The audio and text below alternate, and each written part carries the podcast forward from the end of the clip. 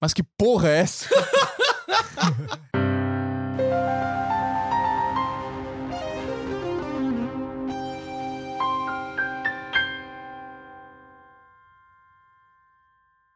Salve, salve, senhoras e senhores, sejam muito bem-vindos a mais um episódio do Leitura de Tudo, versão 2022. Quem diria que a gente conseguiria chegar no ano seguinte, né, Brunão? Sobrevivemos, galera, sobrevivemos. Meu nome é João Paganella. Gosto de você ou não? Eu sou o Bruno Berzaghi. E hoje nós vamos falar sobre inteligência artificial. Que será que é isso? Eu não sei. Você sabe? Eu sei porque eu sou muito inteligente. Ah, É, eu sei porque eu tive que estudar no mestrado. É, Mas vamos Eu falar sei do eu jeito fui mais forçado. legal. eu sei porque eu fui forçado a saber. Me obrigaram. Um... Passar as mensagens iniciais só. Aqueles recadinhos Padrão. paroquiais. Hum, se você está ouvindo pelo Spotify ou pelo qualquer lugar que não seja o Tidal, porque é caro pra cacete, você pode só ouvir, só assistir no YouTube.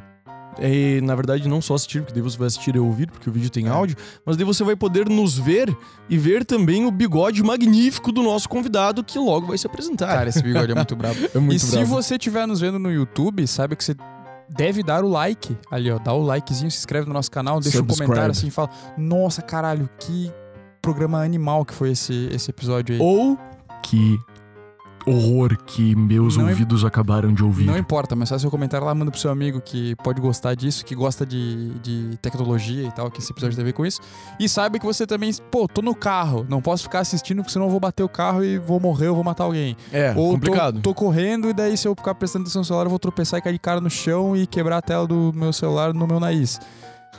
Você pode ouvir a gente no Spotify ou nas outras plataformas de áudio que o João já falou. E daí, se você ouvir a gente no Spotify, segue já também a leitura de tudo e ava- avalia o podcast com nota 5, beleza? Nota 5. E pra saber do que que a gente fala, a pessoa tem que fazer o quê, João? Tem que nos seguir no Instagram. Exatamente. Arroba leitura de tudo, que lá a gente tá direto trocando ideia com vocês e combinando os episódios, porque vocês são uma parte gigantesca da leitura de tudo. Isso aí. Porque vocês são os leitores de tudo. E hoje, no final do episódio, vai ter interação da galera aqui, que a gente vai estar lendo também as participações de vocês de diversas formas que aconteceram. Yes! Temos um convidado aqui, Brunão, que já mencionamos, convidado Temos. do bigode Temos espetacular. o bigode mais brabo que já passou por esse podcast. Bigode mais brabo. Nossa, líquido e certo que é o bigode mais brabo que já passou por esse podcast. Absoluta certeza. Fico lisonjeado. O convidado, apresente-se por gentileza aos nossos leitores de tudo. Me apresento, eu sou Fábio Inocente, CTO da Digifarms. E já aproveitando, né, falar um pouco da Digifarms também. É uma plataforma de, de apoio à decisão, suporte aos produtores de soja. Então a gente ajuda em decisões de fitossanidade. E daí tem uma série de algoritmos e informações que a gente dá para o produtor para ajudar ele nas decisões dele do campo. Olha só, cara, eu já vi pessoalmente esse cara fazendo código e testando código madrugada dentro. Caralho. Ninguém melhor pra falar sobre inteligência artificial conosco do que uma pessoa que chefia uma parte da empresa que faz inteligência artificial. Lógico, a melhor pessoa possível. Estilo Neo mesmo, cara. Exato. Até... Só a gente podia ter puxado um óculos do Neil pra ele, né, cara? Cara, isso ia ser massa mesmo. Vacilamos, vacilamos. Hoje a gente podia tentar dar um tiro nele e ver se ele desvia. Meu Deus. Nossa. Melhor não, deixa pra próxima. Deixa pra próxima. Não, até porque aqui nesse podcast quem vai tomar tiro é o João. Se a galera fizer. O que, que tem que fazer mesmo pra gente poder É dar um tiro, verdade, João? tem Eu que. não lembro. Não, mas tinha que chegar em um milhão de inscritos em um ano, né? Ah, não sei, cara. Olhei. Vê lá, no episódio com a Jenny, vê lá e me ajuda a conseguir isso que o João prometeu que eu posso dar um tiro nele se a gente conseguir isso. é, aí. eu falei mesmo. Que eu não lembro mais o que, é. Falei mesmo, Nossa. falei mesmo. Mas é que eu sei que o medo do Bruno é horrível. Então tô de boa, ele não é sabe. verdade. Não sabe nem dirigir, É imagina verdade. tirar. É verdade. É, tu- mas tu corre mais risco eu podendo te dar um tiro do que eu tentando te atropelar, eu acho. Verdade. Porque eu- ia ser mais difícil eu te acertar com o carro. Ia, ia mesmo. Enfim. Fábio, conta pra gente, por gentileza, o qual a definição mais aceita, sei lá, de inteligência artificial ou como que você definiria ela? Legal.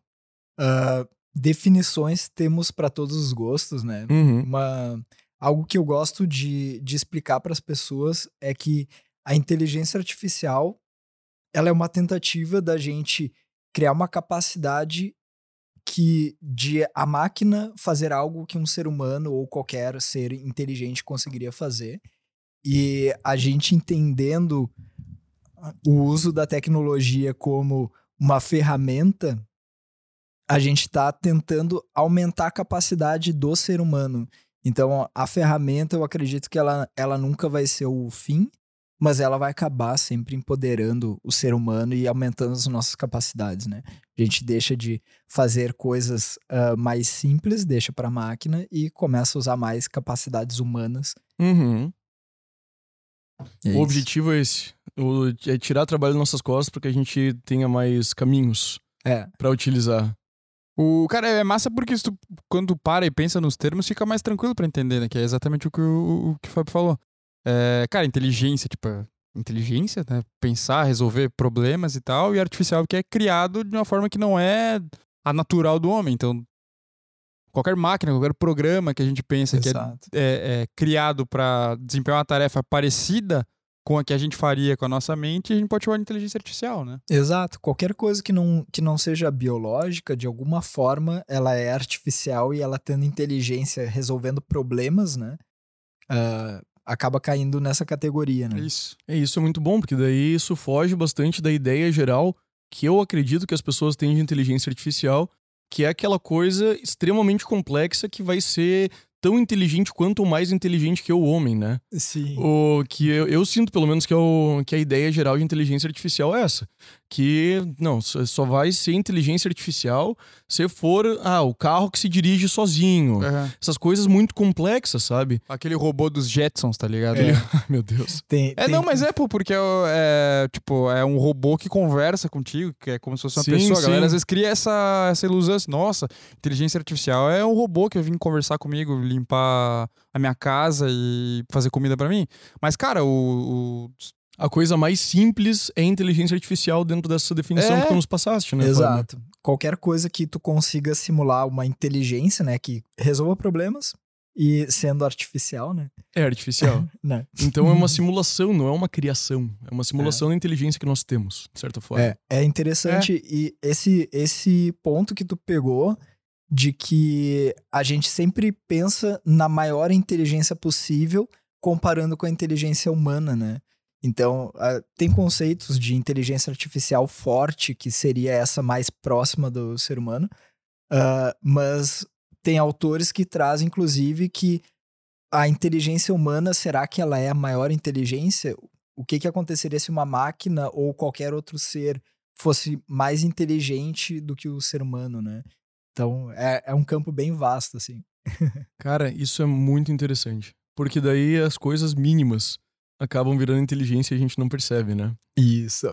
As coisas mínimas. Cara, conta pra gente como é que, já que você produz inteligências artificiais, como que uma inteligência artificial é produzida? Boa.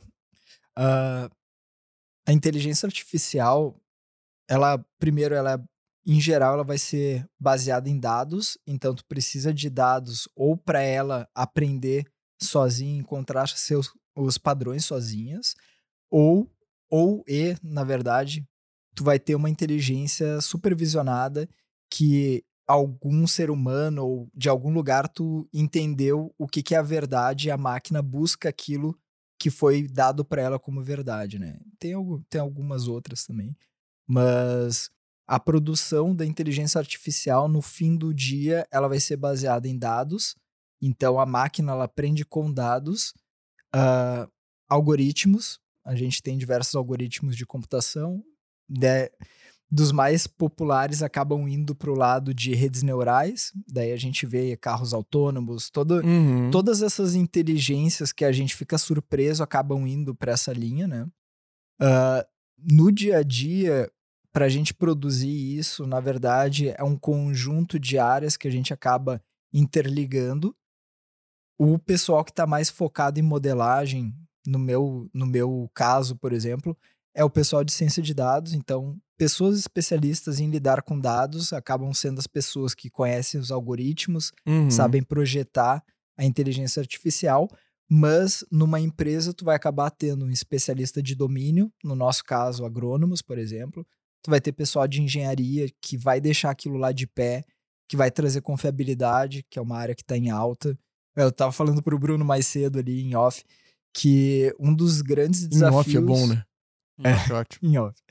Um dos grandes desafios que a gente tem hoje é que uma coisa é tu projetar uma inteligência artificial num ambiente isolado de um laboratório de pesquisa para publicar um paper ou em cima de um cenário muito específico. Uhum. Quando a gente cria um produto baseado nisso, entra, entram diversos desafios de, uh, de segurança, de confiabilidade. Como que eu sei que aquela máquina não despirocou e está calculando uma coisa que não faz sentido e que vai prejudicar o ser humano ou o sistema, ou seja lá, para que aquela inteligência está sendo usada. Uhum. Então, esse, esse que é o ponto de quando a gente pega a inteligência artificial como conceito, como ciência, e tenta aplicar ela num produto, tu acaba tendo que juntar várias áreas de conhecimento, de engenharias, de processos, de pessoas, e daí a complexidade desse problema acaba escalando bastante, né? Isso é, isso é muito real, porque é um problema na academia que existe, em, acho que em todas as áreas da academia, né? Todas. Que é o, a teoria que você monta ali bonitinha, mas é só colocar no primeiro respiro da, da vida concreta, da vida real, Exato. que ela se desfaz como se nunca tivesse existido, né? Cara, é que na, na parte teórica tu até pode imaginar várias variáveis, cara, mas tu nunca vai ver todas. Cara, não e- tem como não, imaginar todas. E pior, e pior do que isso, ah, tipo, eu queria muito que a academia tivesse esse problema. Mas o, o problema, Sério? o problema da academia, pra mim, não sei se na, na parte tecnológica também, é muito viés da pessoa. Ela Ah, verdade, cara. escolhe. é, antes de pensar, antes de tentar pensar em quais são as variáveis que aquela, que aquela teoria poderia encontrar, ela escolhe quais variáveis ela, ela aceitaria ou não. Não, só só pra fazer um parênteses aqui, vai fugir do assunto, mas pra nossa área que é do direito é muito complicado isso, cara, porque muitas vezes tu vai fazer um, um artigo ou qualquer coisa, tu já. Cara, só no selecionar os dados que tu vai usar, porque é uma pesquisa toda bibliográfica, tu já é completamente enviesado, né? Exato. E aí, sei lá, na ciência mais exata, talvez tu consiga ser um pouco mais imparcial, porque não tem como fugir muito. Tem experimento, tem resultado ali. Mas, cara, quando é só argumentação, é muito foda. Ou Isso acontece na parte de TI também?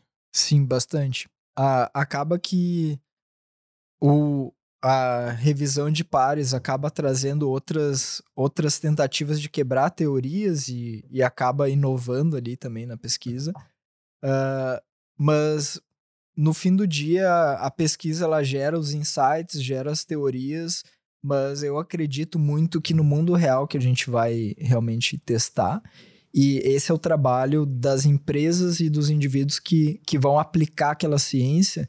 Então, eu acredito que a, o, a linha final ali da, da criação da ciência é quando Uhum. tu transforma ela em valor num produto, em algo viável, quando, quando a sociedade consegue te extrair valor daquele conhecimento.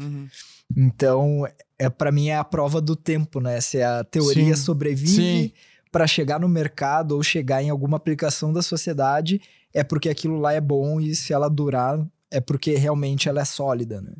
Sim, perfeito. João, essa é legal que você falou disso do, do viés na inteligência artificial. Isso é uma discussão que no direito tem bastante, mas dá pra trazer pra galera, não vai ser só uma discussão acadêmica jurídica aqui. É, pensa assim, tem alguns softwares que são desenvolvidos para ajudar a resolver problemas jurídicos, sei lá, reconhecimento facial, esse tipo de coisa que é usado para reconhecer um possível é, criminoso. É, mas, claro, sempre são pessoas que vão desenvolver esse sistema, né? Tem, tem um- uns sistemas também que ajudam a calcular pena, esse tipo de coisa. E uma preocupação pesada no direito é, cara, e se um viés de preconceito do programador acabar passando pro sistema e aí de repente ele vai calcular uma pena maior para quem for negro ou para quem for homossexual, ou para quem for qualquer outra coisa, ou para quem for branco, pra quem, de qualquer coisa. É, isso se torna um puta de um problema, porque era para ajudar a fazer uma determinada decisão, só que já tem um enviesamento ali dentro da própria máquina, entendeu? É, daí eu, eu concordo que é um problema, só que a gente resolve esse EC tirando essa variável do, do cálculo do sistema. Ah, sim, não, é, mas é só um exemplo, né? Que, tipo, é um risco que tu pode ter pra algumas coisas. E de recente, cara, teve um sistema de reconhecimento facial, eu acho. Não sei se é reconhecimento facial ou um banco de dados, alguma coisa aqui no Brasil. Eu não lembro o estado agora, cara. Mas tinha como um possível suspeito de. Pô, do que que é? Não lembro agora. De algum crime que era o Michael B. Jordan, cara. O ator lá que fez o Creed, Cara, tá ligado? Aham. O rosto dele tava entre os suspeitos de cometer um crime aqui no Brasil, cara. Caraca! No sistema oficial da, da É, polícia. do então eu acho que erraram um pouquinho no cálculo desse Pois é. reconhecimento facial. pá. Nossa. Eu não lembro exato o que é, cara, mas é muito bizarro. Muito louco, cara. O, mas daí na prática, quando vocês vão montar um. Quando vocês vão montar uma inteligência artificial, Fábio. Tipo, eu vi aquele, aquele dia vocês literalmente fazendo justamente isso, que era o simulando a máquina contra essas variáveis externas, né? E vendo onde que dava problema pra consertar esses problemas. Mas pra chegar naquele ponto ali, tu junta uma galera pra criar esses códigos, o que exatamente eles fazem? É, na, naquele dia específico, tu pegou uma implantação bem grande nossa. Aham. que acho que foi umas 12 horas de implantação, foi bem. É, naquele dia a gente tinha feito duas coisas. Uma é a mudança de engenharia bem, bem grande, assim, que é a gente entra na questão da confiabilidade, então uma mudança estrutural junto com ah, novos modelos. Naquele caso era uma outra cultura que a gente estava trazendo, além da soja que tem na plataforma hoje. Então, como que é o processo? Basicamente, tu vai ter uma teoria que o especialista do domínio acaba trazendo padrões que ele conhece daquela área, insights técnicos que ele identifica que dá para criar uma inteligência para tirar valor daquilo como produto, né? Pessoal de ciência de dados acaba ajudando a criar modelagens e pegar conjuntos de dados que virem uma inteligência, né, que consigam aprender padrões para gerar uma inteligência. E a última ponta é essa ponta da engenharia, que é botar em produção algo depois de validado pelo pessoal de domínio, validado pelos cientistas de dados. Pessoal de engenharia tem que fazer aquilo lá, encaixar no produto e subir para produção para o cliente final poder utilizar. Então, em, em essência, é, é essa cadeia produtiva, né? Gera-se o Uhum. modelo, testa o modelo, deixa ele redondinho. No fim do dia, o pessoal de engenharia tem que fazer aquilo lá, plugar no produto e gerar o, o, o valor para o cliente final, né? Sim, pra pessoa pegar o, pegar o software e o negócio estar funcionando. Exato. Ou, senão não, não adiantaria de nada, né? Exato. Mas eu, eu fico muito curioso também justo com, com a parte da pessoa que tá ali fazendo, o, o programador mesmo, sabe? Ah, sim. O programador mesmo, quando ele vai, quando ele vai fazer uma linha de código, coisa tipo, ele, ele imagina que ele esteja seguindo uma técnica pré determinada, né? Um, de um, num- um tipo de código X, tipo de código Y, mas como que ele pega pra fazer o, o código rodar é uma coisa que eu não consigo imaginar. O código simplesmente rodar e funcionar, sabe? Porque eu consigo parar pra escrever um texto, mas eu não consigo imaginar parando pra escrever um código, cara. Então é, é um mundo muito Eu tenho sombrio. essa mesma pira É também. um mundo muito sombrio pra mim, eu não consigo, não consigo ver através, assim, sabe? Vejo, eu, eu até acompanhei o quando, quando vocês estavam aqui em casa naquela outra ocasião, até acompanhei vocês fazendo algumas coisas, mas parecia muitas vezes que vocês estavam falando grego. É, o, o processo acaba. A gente tem especialistas, né, em cada área. Uhum. Então, cada um vai usar a programação, mas de uma forma para cumprir a, a- o que se espera daquela área, né? Então, o cientista de dados, ele vai testar os modelos dele lá, vai montar o modelo, vai usar programação. O engenheiro de software, ele também, Também. Vai, vai usar programação. E o que acontece é que a gente acaba criando processos e checklists para conferir se tudo está no lugar, criando automações. Então, o processo de testes, quando a gente fala de um software comercial, ele acaba sendo extremamente automatizado. Então, tu vai ter, acaba tendo teste exploratório manual, principalmente pelo especialista do domínio, Uhum. mas o máximo possível tu vai acabar automatizando, porque começa a ficar humanamente impossível tu testar tudo o tempo inteiro. Então, as partes conhecidas ali, tu acaba criando uma bateria de testes e daí num processo de implantação, tu vai rodando até garantir que todos os testes passam, que tu Uhum. tem confiança que aquilo lá tá sólido para ir pro ar. Maravilhoso. É. Cara, e isso, isso é um ponto legal porque tu falaste na. Em um ponto se torna humanamente impossível de acompanhar, né? É, é louco porque a gente simula a inteligência humana num software, numa máquina, mas, cara, a capacidade de agilidade para resolver os, os processos é infinitamente superior à nossa, né? Tipo, tu vai fazer. Pensa numa calculadora, cara. Ela calcula muito mais rápido do que você uma conta, né? E é um negócio que custou em 99 na loja mais próxima. É, é bizarro isso, cara. Quando tu para pra pensar que tipo, é muito mais fácil tu apertar um botãozinho ali e descobrir quanto, quanto é uma soma que você tava fazendo do que A você. raiz quadrada de 2 milhões 498. Quando a gente entra em fazer conta, aqui vocês já sabem, vocês que estão nos vendo ou nos ouvindo, que nós somos as piores pessoas possíveis pra falar de números com vocês, né? Do mundo. Até pra fazer a numerologia do, do, do ano, a gente não consegue somar as coisas. Então você imagina. Não, não, aquilo a gente conseguiu. Pelo menos, eu Fa- acho. Fale por você. eu já me embanando. Então, cara, isso é muito louco, porque eu imagino que vocês têm que fazer muito teste nessa parte de confiabilidade. E se tivesse que fazer um por um por pessoa, vocês estavam fodidos, né? É, é, acaba sendo impossível, assim. é. E os sistemas vão crescendo e realmente, quando o sistema é pequeno, a empresa está começando, um software muito inicial, tu acaba fazendo manualmente. Ou, ou quando são poucos desenvolvedores, eles conhecem muito do sistema também. Quando tu começa a escalar, fica impossível, porque tu não tem tempo mais de treinar as pessoas, as pessoas não têm tempo de testar todos os fluxos, todas as possibilidades. Então, esse é o, é o tipo de coisa que as pessoas não veem e programadores iniciais também acabam não tocando nisso, empresas muito imaturas acabam não, to não tocando nisso também. Então, grandes empresas como o Google, por exemplo, quando eles querem testar um algoritmo novo de busca, por exemplo, eles têm essa mesma bateria de teste, esse mesmo tipo de pensamento.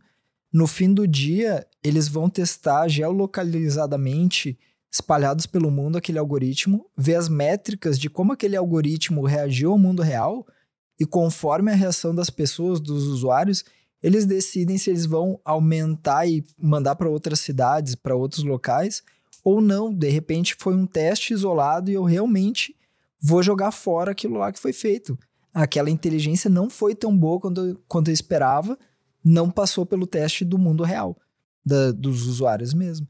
Então, é uma, é uma série de, de conjun, é uma série de, de processos, dependendo da tua aplicação, tu vai fazer um teste para garantir que aquilo lá tá funcionando, teu algoritmo tá bom, que ele, tá, que ele não deu um problema no mundo real, que teu sistema aguentou uma carga, que é, é, são, vários, são vários pontos ali, mas no fim do dia ele tem que passar pelo mundo real. O mundo real é que vai dizer se o carro autônomo vai bater ou não, né?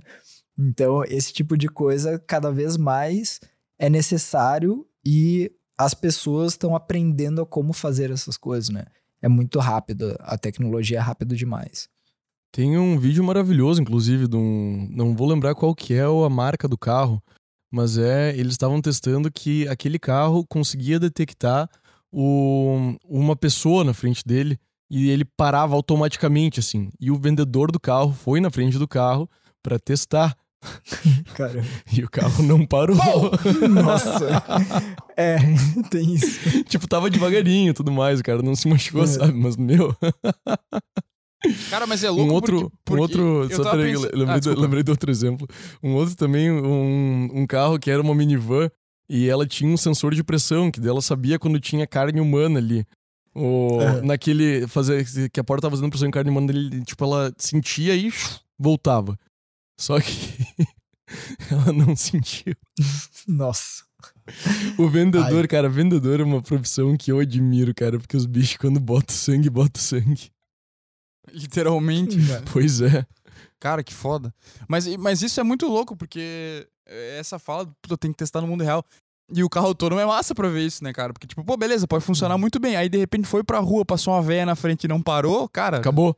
É. E acabou toda a confiabilidade Pá, naquele sistema também, né? Sim, cara. Exato. E- Sim. e- Ninguém esse é nunca um- mais vai conseguir vender um carro autônomo se ele começa a atropelar as pessoas. E- esse é um ponto importante que as pessoas não têm ideia do nível de complexidade que é tu fazer algo assim. Às vezes pegam uma teoria e, e parece que aquilo lá é fácil de levar para o mundo real, mas tu acaba movendo literalmente milhares de pessoas para fazer aquela tecnologia, milhares de pessoas extremamente qualificadas, né? Não, não, não qualquer pessoa, mas pessoas extremamente qualificadas para trazer algo que o mundo nunca viu antes, que ninguém sabe como fazer. Então é, é um dos valores que essas empresas de tecnologia acabam criando, que é o know-how de como fazer algo que ninguém mais faz. Nossa, isso é muito É. bom. É, é até uma, uma reflexão que eu trago muito para os empresários e, e, em geral, para os profissionais de tecnologia, que as empresas de tecnologia, o valor delas está no produto né, que ela está entregando ao mercado, mas na era industrial, quem produziam eram máquinas. Então, quantos sapatos minha máquina de fazer sapatos faz por hora? X sapatos, beleza. Então, minha produtividade não é a pessoa que está operando a máquina, é a máquina. Sim. Agora, quando a gente vem para a era da informação, a era da, do digital, as pessoas são o poder. Então, a pessoa, ela, todo mundo basicamente tem acesso a quase as mesmas máquinas, não tem grande variação de poder computacional ou de, de capacidade de fazer qualquer coisa. O que que muda? É a pecinha que está operando. Então, um profissional de tecnologia, um engenheiro, uh, as áreas mais, mais do conhecimento, tu pegar um, uma pessoa que tem conhecimento e que tem o que a gente chama de soft skills, a, a, a forma que ele age mesmo, não só os hard skills, o conhecimento e as técnicas dele, quando uma pessoa ela tem essas características muito boas, muito poderosas, uma criatividade, uma capacidade de aplicar aquele conhecimento, de trabalhar em equipe, tudo, essa pessoa ela é uma máquina super poderosa. Uhum. Essa pessoa que está fazendo software, essa pessoa que está fazendo os processos de vendas, os processos de marketing, a gestão da empresa. Então, hoje a gente está vivendo essa era de que as máquinas, o, o asset das empresas, principalmente as de tecnologia, são as pessoas que compõem a empresa. Então, aquele papo clichê de ah, a empresa é o, são as pessoas, sim. Hoje sim, hoje. Hoje, são... antiga, antigamente não, não era Fordista, não. É. Mas hoje sim. Exato. Tipo, numa fábrica, talvez as pessoas não tenham um impacto tão grande, a alavancagem, o leverage. Uh, agora, quando a gente vem para empresas digitais de tecnologia, cara, eu botar o João ali, ele tem uma ideia, uma sacada foda de Instagram para uma distribuição ou resolver um processo jurídico ali com uma sacada top é ele que está resolvendo. Esse é o valor. Esse é o valor dele. É por isso que ele tem mais valor do que os demais, é por isso que a empresa uhum. precisa dele. Ah, mas tem outra pessoa que é fantástica, que, cara, resolveu processos muito, muito difíceis, coisa legal, mas ele resolveu esses processos nesse lugar, nesse ambiente, nessa empresa. Talvez não. Ah, mas o cara é fantástico, beleza. Só que ele vai ter que entrar, ele vai ter que aprender, ele vai ter que entender Nesse os contexto processos. específico, né? E daí talvez ele venha a ser um, uma peça relevante ali e tal. Uhum. Então, a gente, eu, eu acredito muito nisso, que a gente está vivendo uma era que o conhecimento aplicado e a, e a capacidade dos seres humanos de fazer coisas como se comunicarem, pensarem, imaginarem coisas que não são concretas ainda, é o que tá. é o poder das pessoas hoje. Então o mercado ele tá muito pautado e acaba trazendo os extremos de pessoas tendo muito poder, muito dinheiro, muito tudo, e às vezes muito rápido, porque realmente o poder das pessoas hoje, usando de novo essas tecnologias, a, a gente deixa de, de pensar e gastar tempo com coisas como uma calculadora, a máquina vai calcular. É importante eu saber a teoria, como aquilo dali foi pensado, é legal. Só que no fim do dia eu não vou gastar meu tempo calculando na mão números complexos. A máquina vai fazer isso. O que que eu faço? Cara, eu vou imaginar como que aquele cálculo ali vai ser usado. Que problema eu resolvo com aquele cálculo? Eu vou decidir se ele vai para um lado ou para o outro. Exato. Eu vou decidir que teoria que eu vou usar para resolver esse problema. Sim. Como que eu vou misturar e criar novas teorias é, é algo que eu vejo muito no dia a dia. Eu, eu tô entre várias áreas, né? Então, eu acabo pegando, às vezes, teorias que eu, eu trago de sistemas complexos, uma área super, super bacana, redes complexas, e a gente transporta aquilo lá, conversa com o pessoal da agronomia, que é muito ligado à biologia, e eu entendo a biologia não porque eu tenho treinamento de biologia, mas porque eu tô usando um conhecimento que eu trouxe lá de redes complexas e eu aplico e eu, cara, eu tô entendendo o que tu tá me falando. Eu não conheço os nomes, eu não conheço as, as teorias por trás, mas essa dinâmica eu conheço porque eu conheci lá na outra ponta. Daí Nossa. a gente veio para administração de empresas, é a mesma coisa, Sim. né? A, a, a, a, a comunicação entre as pessoas, os alinhamentos das técnicas de gestão, é tudo, é a mesma coisa, a gente extrapola de uma área para outra. E isso é a capacidade do ser humano. E isso é o tipo de coisa que a máquina, ah, não vou dizer que nunca, mas que tem uma dificuldade enorme de tirar de um contexto, levar para outro, sabe? E criar conexões que realmente façam sentido e, e gerem um sentido e gerem valor na ponta, né? Uhum. Então, Nossa, cara, sensacional isso, até porque demonstra um paradoxo, né?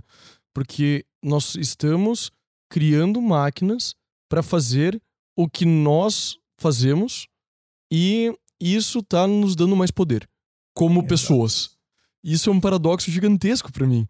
Porque é, é meio difícil entender que ah, o- hoje a gente tem um, um trabalho, ou hum, melhor fraseando, um 20 anos atrás nós tínhamos um trabalho que tinha determinado valor nós criamos uma máquina que tira completamente o valor daquele trabalho. Logo, aquela pessoa não tem mais um trabalho, se ela só era especializ- especializada naquilo, aquela pessoa não tem mais valor para o mercado. Contudo, se ela aprender a fazer a coisa que ela tava, já estava fazendo, o- de aprender a concretizar aquela coisa que ela estava fazendo de um jeito melhor, ela acaba tendo um valor muito maior do que ela Exato. tinha antes.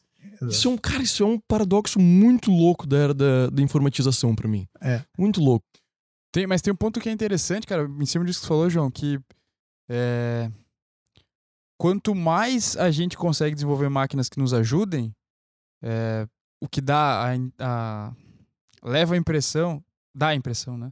Dá a impressão de que é, as máquinas estão substituindo o ser humano, ao mesmo tempo a gente reforça um dos lados mais humanos de todos, que é a parte da criatividade, cara. Exato. O que é Né? o que pode ser uma tremenda vantagem e um tremendo problema. Porque a maioria das pessoas não é criativa. Isso é, Tem isso é foda, isso é foda mesmo. A maioria das pessoas não é criativa. Tem, tem, uma, tem uma coisa que eu, que eu comecei a refletir bastante, que em cima dessas capacidades do que, que é o ser humano, né? O que, que, é, a- que a máquina, inteligência artificial, não consegue ou tem muita dificuldade e que o ser humano naturalmente faz. Faz. Uma é a criatividade, que é isso que a gente falou, né? Juntar coisas a princípio desconexas, separadas de domínios diferentes e resolver problemas. E outra é empatia, é o, o contato, o olho no olho, Uhum. a expressão. Então é algo que tentam fazer robôs, humanoides, tudo. Tá, tá vindo de uma forma meio estranha ainda, tá, tá amadurecendo esse tipo de tecnologia, mas o contato, o ser humano, o sentimento, o cuidado. Hoje a gente está vendo o- as populações envelhecendo e os seres humanos vão acabar cuidando dos seres humanos. A gente chega no hospital, vai ter máquinas ajudando no hospital, vai, só que ao mesmo tempo o ser humano ele quer outro ser humano ah, atendendo ele, entendendo o que, que ele está sentindo, além de batimentos cardíacos e, e, alguma, e alguns sinais vitais, ele quer o olho no olho, ele quer o feeling, e aquilo dali tem um impacto no ser humano, né, na biologia, na psicologia dele. Então, cada vez mais eu tô vendo que a, a briga, na verdade, é que a gente tem muitos seres humanos fazendo trabalhos que o ser, o ser humano não precisaria mais fazer. E a dificuldade que a gente tem como sociedade agora é como que eu educo as pessoas para esses novos. para gerar valor nesse novo mundo em larga escala e super rápido. Então, o modelo. Aco- num- Num ritmo que acompanhe o quanto a tecnologia, a tecnologia tá porque crescendo. a gen- assim, vão ter empregos superados aí por máquinas e a gente vai precisar realocar essa galera, né? Exatamente. Exato. Esse, essa vai ser a, a dificuldade, assim, da, E- esse, é que eu vejo, pelo menos. esse é o ponto que eu até agora não vi nenhuma solução boa. E Eu acho se, que se não tivesse- existe ainda.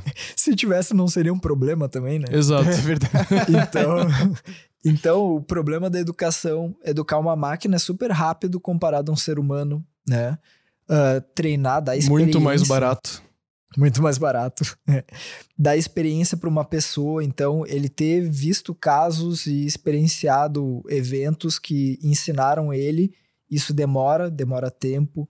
Então, tem problema do modelo educacional, tem o problema de alocar essas pessoas rápido nessas novas profissões, uma mostrar para elas essas profissões novas, porque boa parte da população não está vendo, não tem acesso, não tem entendimento do, dessa mudança do mundo. Então, é um, é um desafio que a gente, como humanidade, não, não tô tentando defender, dizer que não tá roubando emprego, tá roubando emprego. Uhum. Que as pessoas vão ter emprego, não sei se elas vão ter emprego. Até porque ainda é um problema. Porque ainda é um problema. Então, tudo depende de como a gente, como sociedade, vai resolver o problema da educação, resolver al algumas questões de acesso à informação. Hoje a gente está em 2022 já. Redes sociais. Uh, ouso dizer que boa parte do, das falhas do sistema educacional, principalmente no Brasil, eu vejo muito, estão sendo supridos por influencers. Cara, educação financeira.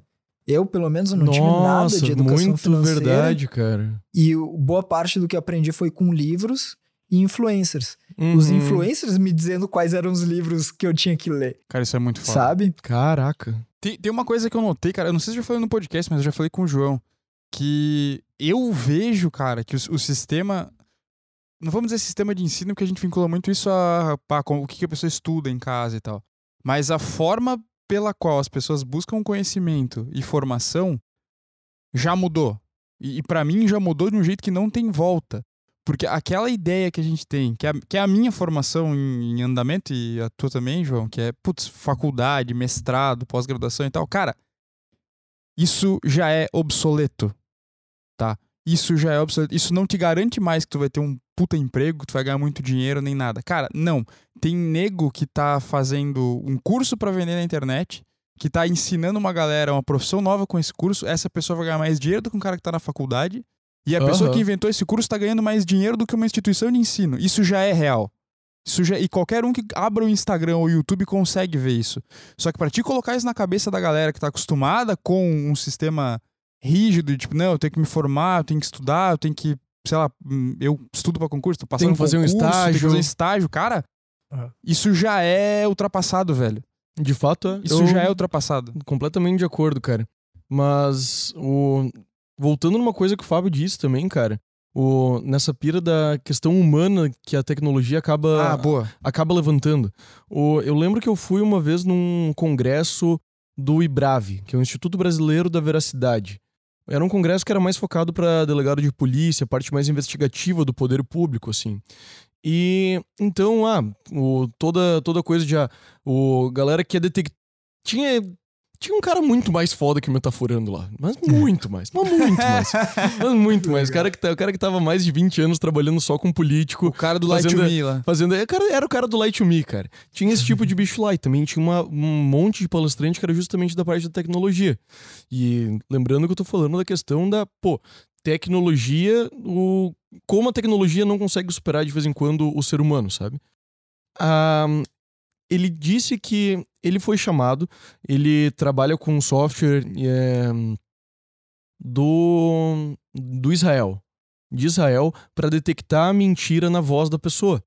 Então, fizeram todo um trabalho desgraçado para gravar, o, reconhecer padrões de voz quando a pessoa tá mentindo, quando não tá mentindo, e o tal do software dava uma. Dava um. Precisão absurda. Não, lá em cima, cara, insano o negócio. E daí ele foi chamado para descobrir quem dos soldados de um quartel tinha roubado uma arma. Porque uma arma tinha desaparecido, alguém tinha roubado uma arma, e daí ele foi chamado lá para descobrir quem. Foi lá com a maquininha, softwarezinho dele, papapá. Sentou com todo mundo, conversou com todo mundo, fez várias perguntas todo mundo, não sei o que. E daí ele só chegou pro general depois e disse: Cara, todo mundo roubou essa arma. Porque tá todo mundo mentindo segundo o meu software aqui. E daí o general ficou, pô, como assim? Então esse teu software deve ser uma bosta, não sei o que. E, pô, eu acho que eu nunca vou descobrir mesmo como, quando, como que, quem que roubou essa arma e tudo mais. Porque, pô, a gente já tentou esse teu software. Antes, da, antes da gente te chamar, a gente já deixou os caras três dias correndo sem comer. Clássica. né? Então, tipo, os caras estavam numa exaustão tão grande que aquele padrão não tinha sido registrado e percebido Exato. pela máquina, sabe? Na hora que o general disse isso, o cara disse: é, realmente não tinha como te ajudar nessa situação. Que merda. Mas é uma coisa muito louca, né, cara? Que tu, que tu não consegue, que realmente tu não consegue ensinar a máquina e É. foi só o fator humano ali naquela, na sua mais pura aleatoriedade que influenciou o resultado de uma coisa extremamente acurada. Tem outra coisa que eu acho massa nesse ponto, que é o, o ponto da empatia. Eu lembrei que eu li uma notícia há pouco tempo atrás de algum, cara, alguém especialista em inteligência artificial, falando que uma das tendências para o futuro é o desenvolvimento das inteligências que são nessa tentando trazer essa pira da empatia, que é tipo um chatbot, um software de companhia, um robozinho que tu vai criar que vai poder ser o amigo da pessoa e tal, para ela que, que entenda as emoções humanas e sirva como companhia também. Eu acho isso muito massa, porque eu lembro do Inteligência Artificial. Calma, não terminei. Eu lembro do Inteligência Artificial, aquele filme do Spielberg, que tem um. Tá, tem um menino que é tipo o Pinóquio, né? Que ele quer ser um menino de verdade, mas ele é um robô. Mas ele tem um outro robô lá, cara, que é um gigolô digital, né? Que. Como é que é o nome desse filme, cara? Esse filme é muito Inteligência bom. É, ah, tá. É, IA. É, e tem um robô que é gigolô, cara. Daí quando eu vejo essas coisas, eu penso, mano, é igual no filme. E daí eu, eu, tipo, eu acho interessante pelo desenvolvimento. Mas daí me bate uma depressão tão grande, cara. Tão grande, que é pensar, mano, vai ter os caras que vão namorar com o robô, entendeu? Vai Cara, já tem. Já, semana passada teve aquela guria que casou com uma paleta de cores. O quê? Sim. Ca- Casar com o robô, namorar com o robô não me deixaria surpreso, cara. Cara, é, ela, Ela casou, ela casou com a paleta de cores rosa. Ela ouviu muito Aerosmith, né? ela ouviu o Pink e veio com essa. Guria casou com paleta de cores. Mas sim, isso vai Cara, acontecer. mas que merda o que mais é me essa, deprime, cara? o que eu acho isso extremamente deprimente porque tem uma, uma cena de um filme que me representa perfeitamente a, a deprimência que essa ideia me dá. Vocês já viram o novo Blade Runner? O Com, 2049. é, com o Ryan Gosling? Não vi. Cara, tem a, a cena que ele chega ao apartamento dele e daí quem tá ali recebendo ele é a esposa dele, que é um holograma. Caramba. É, mas Cara, não é qualquer holograma, né? É Ana de Armas. né? Vamos, vamos combinar. Selecionado. Mas, pô. Mas é deprê mesmo, cara. é, porque cara, essa, ideia, essa É. ideia me deprime num grau é, a- enorme. é a pira do Her também, né? Que o cara se apaixona Isso eu não pelo, lembro. pelo. É um com o Joaquin Phoenix. O cara se apaixona pelo software, tá ligado? Tu achas que um dia o... a inteligência artificial vai conseguir nos superar nesses sentidos, que hoje ela não nos supera? Boa pergunta. Não sei. Eu tem, tem um livro muito bom que é Super Inteligência do Nick Bostrom. E ele traz esse tipo de, de cenário e ele fica confabulando e trazendo cada desfecho do, de possíveis formas de superinteligência. E eu, uma coisa que me pega muito é que o que a gente considera como uma inteligência sabe? Tentar comparar uma inteligência artificial à humana talvez não seja melhor. Talvez a- humana possa ser um tipo diferente de inteligência que tenha outros atributos, né? E que talvez as máquinas nem precisem realmente chegar nesse ponto e que talvez também as máquinas superem essa nossa inteligência e a gente nem consiga entender o que a, o que a máquina pensou, né? Ah, no caso do livro, ele traz ali, ah, vamos imaginar que existe um outro tipo de vida que é um pouquinho mais inteligente que o ser humano. Uhum. Então, para o ser humano, a gente não conseguiria nem entender o que aquela inteligência está pensando, porque não cabe, né? Cara, e, e o, que- o que é muito louco, porque eu digo muito louco de tão óbvio que é. Porque se você pega uma pessoa muito inteligente e bota ela pra conversar com uma pessoa menos inteligente que ela, ou para eu, eu digo inteligente num assunto, mas também cabe dentro da capacidade cognitiva. Sim. Exato. Cara, elas não vão se entender? Eles não vão. E, e tipos diferentes de inteligência também, né? Sim. Talvez uma máquina seja muito boa para tarefas manuais, né? Aham. muito precisa e tá tudo bem, a nossa biologia não é para isso, né? Talvez realmente superamos na capacidade motora o ser humano, tá tudo certo. Uhum. Ah, mas e a capacidade de, de empatia, de entender outro ser humano? Será que a máquina, nesse quesito, ela vai conseguir entender, criar sentimentos artificiais? Não sei, sabe? Então é, é, é, um, é um debate que eu acho que a gente talvez precise de mais tempo para ver até onde a ciência vai Não, levar. cara, né? tu- a gente já te falou no começo que cada episódio do podcast são umas 6, 7 horas, assim. Então a gente- tempo a gente tem, É, o fica pode de boa. boa. Cara, mas é. Eu tava pensando aqui que. Quando tu ganha uma Alexa, por exemplo, tu começa a usar ela, chega num ponto bizarro que realmente parece que tem uma amiga dentro de casa, entendeu? Ai, Quando meu tu, tu Deus. começa. Cara, juro pra ti, tu começa a conversar. Tipo, tu conversa, ela te responde. E em alguns momentos tu meio que esquece que é um. que é um robô, entendeu? Que é uma inteligência artificial. Tu estás me assustando. não, não, cara. não, não, sim, você está. É, mas, mas muitas vezes, dependendo do, da forma de interação que tu tem, realmente é fácil, né? Confundir. Entre várias aspas, é fácil É. confundir. Isso. Tem o, o Alan Turing, o pai da computação, ele tinha um. Até o filme. Jogo tem um filme dele do jogo da imitação. Jogo da imitação, na verdade, é um outro paper famoso dele. Que ele trazia um jogo, né? De um ser humano conversando através de um, de um terminal com alguém. Tinha que tentar identificar se era uma máquina ou um ser humano do outro lado. E daí eu não lembro exatamente, eu acho que era 80% de, de erro, daí ele consideraria que do outro lado tinha uma inteligência forte. Não lembro exatamente dos detalhes.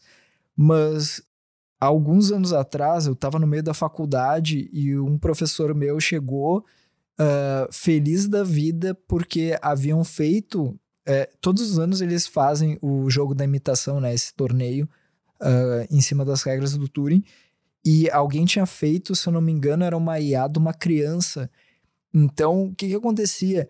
Os erros que. Que gênio! Genial, porque a abordagem deles foi, cara, vamos fazer com que do outro lado seja uma criança, porque vários erros que a gente tem ali são toleráveis Você já tomaria Numa como erros de uma criança. é, numa interação Genial. com uma criança.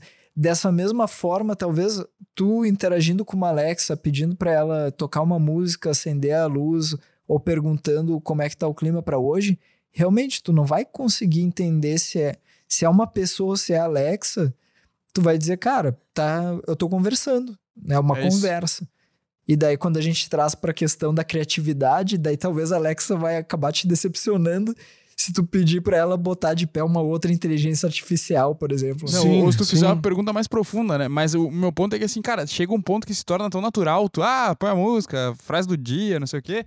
Que meio que parece que é tu conversando com alguém. Cara, assim, ó, eu aposto que você quiser, João, que tem, que tem famílias em que as pessoas conseguem ter diálogos mais longos com a Alexa do que com o cônjuge, cara. Cara, mas eu. Ou do que com os provável. filhos. Eu não, eu não duvido nem Isso, é, um isso é bem pouco. preocupante, na verdade. Isso eu não Mas é duvido bem nem um possível, pouco, né? cara. Não duvido nem um pouco porque tem essa visão mais trágica do universo. mas- Caraca, nossa. Mas sim, eu não duvido nem um pouco. Isso certamente acontece. o. O. Me fugiu, cara, o negócio que eu ia Cara, e se puxar. você tiver uma Alexa em casa e você ainda não pediu pra ela peidar, faça isso Ah, imediatamente. não. Porque é Nossa, muito engraçado. De novo, cara. Porra, um peidão muito brabo, cara. De nada vai se fuder. Sério, cara, sério. A única Sério. coisa, o único sistema que eu falo com é a N- Siri e eu só digo pra ela me acordar daqui a X horas ou ou ou o marcar algum compromisso ou alguma ou alguma nota. Em matéria, Só. de, em matéria de flatulência, a inteligência artificial superou Cala a a, a boca, humana velho. E muito, cara. Cala a boca, mano. Eu acho que é a primeira vez que eu te mando cala a boca nesse podcast, Eu cara. tava, tava Isso- pensando em comprar é- uma Alexa, não sei se Isso eu é uma agora. vitória tremenda da minha parte. Primeira vez que eu mando o Bruno calar a boca, cara. Mais de 20 episódios de podcast. Eu acho que foi a primeira vez que eu mandei ele calar a boca. 2022 eu tô impossível. tá. Um, eu, pessoalmente, não sei se. Tipo, eu, eu gostei muito do teu ponto. E eu acho que ele faz muito sentido. Na questão de algumas coisas ela vai esperar algumas coisas não, sabe? E daí me veio o exemplo do. Sabe aquele jogo chinês, o Go? Que é um jogo de tabuleiro que é muito mais complexo que o xadrez, mas também é basicamente mover peças num tabuleiro, assim, sabe? O, o exemplo que eu, que eu vi era que eles tentaram ensinar, pegar os caras mais, mais geniais, mais inteligentes de Go, para pegar os padrões deles e ensinar uma máquina a jogar Go. E daí a máquina foi lá e pegaram só os caras mais inteligentes naquele jogo lá. Só que eles sempre continuaram batendo a máquina. E daí depois o que que eles fizeram? Eles pararam e pensaram: "Não, tá, mas a gente não precisa ensinar a máquina. Deixa ela aprender". Então pegaram a máquina para tipo e deixaram ela rodando sozinha, sozinha jogando com outra máquina, só o calculando todas as jogadas que ela fazia. Então, a ah, jogada tal, deu erro. Jogada tal, deu erro. Jogada tal, deu Jogada, tá. Depois de jogada tal, deu erro. O jogada tal, tal, deu erro. Jogada tal, tal, deu, deu acerto. Deixaram as, as máquinas aprendendo sozinhas, jogando uma com a outra por um tempão, até o momento que ninguém mais ganha das máquinas. Apl aplicaram o mesmo princípio no xadrez. Então, todo o nosso conhecimento ancestral em, dos chineses, no caso, naquele jogo, não bate uma máquina que aprendeu sozinha, porque ela aprendeu sozinha com seus princípios próprios. Tem, tem um experimento muito. Ah, agora já é um, uma linha inteira de, de pesquisa que começaram a colocar, que nem tu falou, uma máquina para conversar com outra, né? Duas inteligências artificiais se comunicando, né? Nesse caso era um jogo. Uh, tem um outro experimento que colocou duas máquinas, duas inteligências artificiais ali, e uma no meio escutando as duas conversando. Então, o que, que aconteceu? Em determinado momento, o objetivo era que as inteligências que estavam conversando criassem uma nova linguagem, um novo protocolo, uma nova criptografia. E em determinado momento, elas aprenderam a se comunicar, a, as duas IAs, e a, e a do meio não entendia mais. Então eles criaram uma nova forma de comunicação, igual o ser humano também não, não conseguia entender, porque de alguma forma as duas máquinas aprenderam a se comunicar numa linguagem que só aquelas duas conheciam e o intermediário não conhecia mais. Então, esse é o tipo de coisa que a gente começa a ver e tu começa a extrapolar e criar novas aplicações para essas mesmas técnicas, né? E, e que o ser humano não consegue mais acompanhar.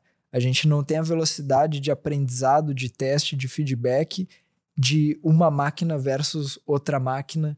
Uh, em Go, por exemplo, se tu botar um ser humano para jogar, tu vai ter uma velocidade infinitamente menor de feedback do que tu botar duas máquinas ali uh, calculando coisas Sim, e Sim, o cara, o cara vai demorar muito mais para decidir mover peça aqui do que a máquina vai. Exato. E daí acaba prejudicando o processo de aprendizagem das máquinas, né?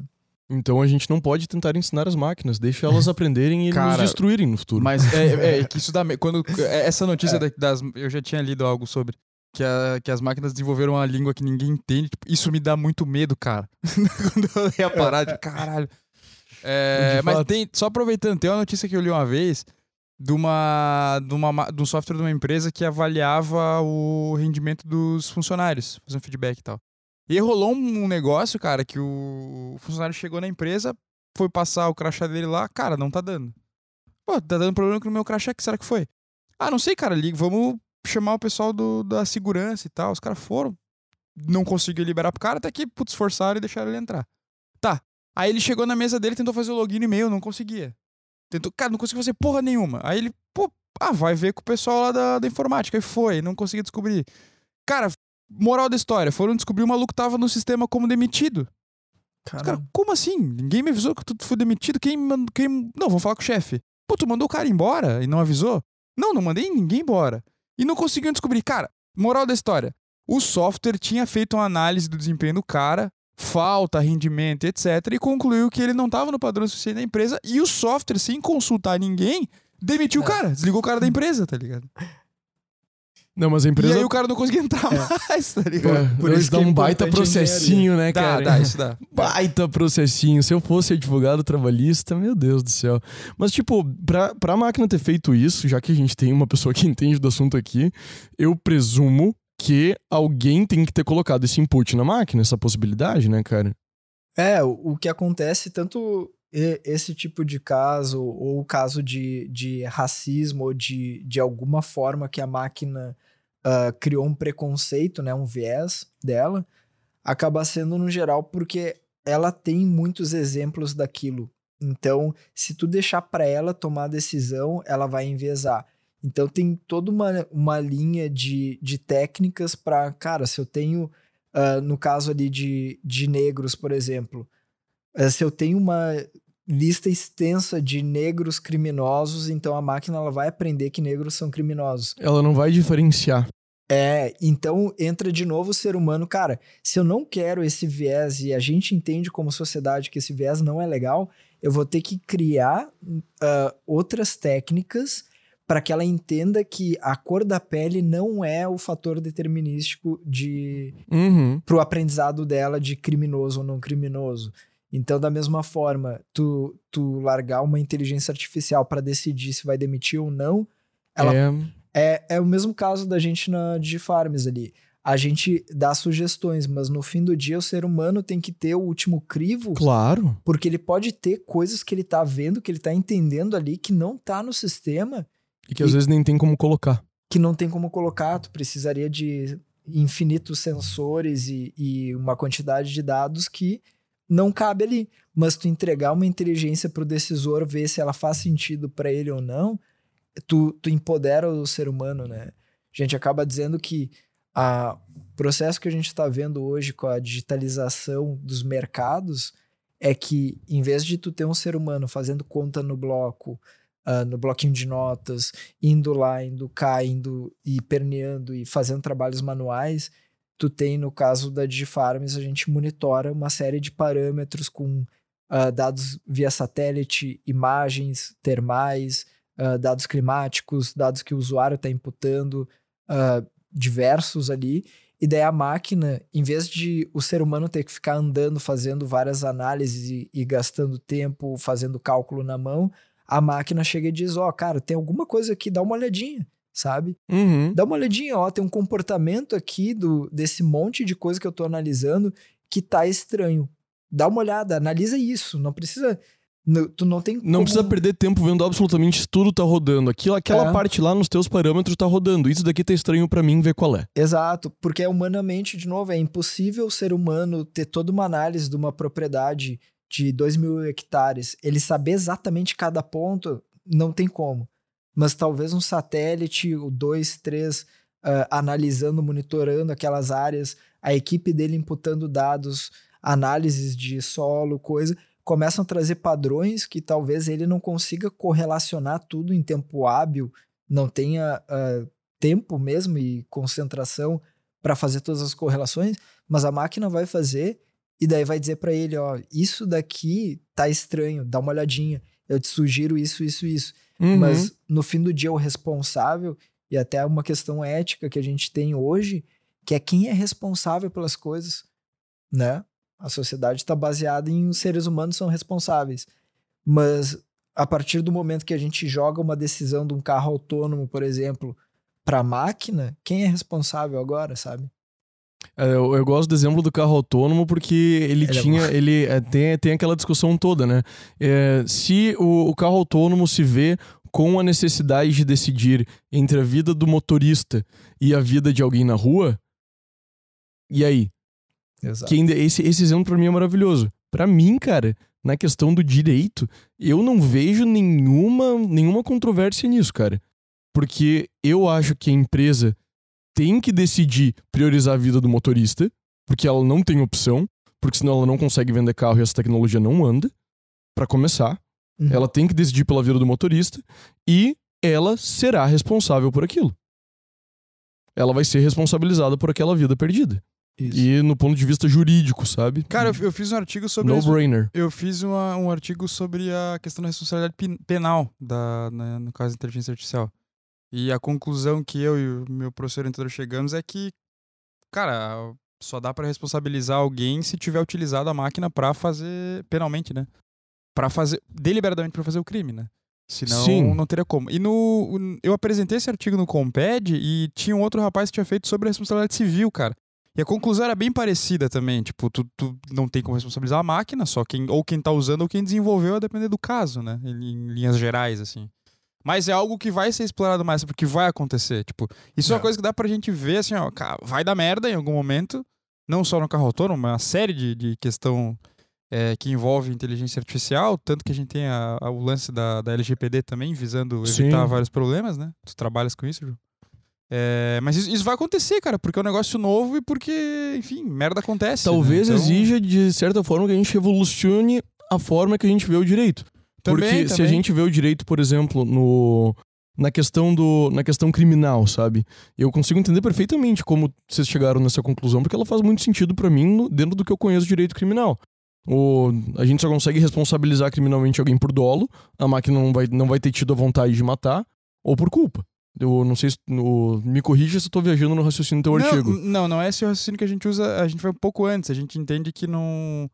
É, o- a gente usa uma teoria que é a teoria da ação significativa, que a.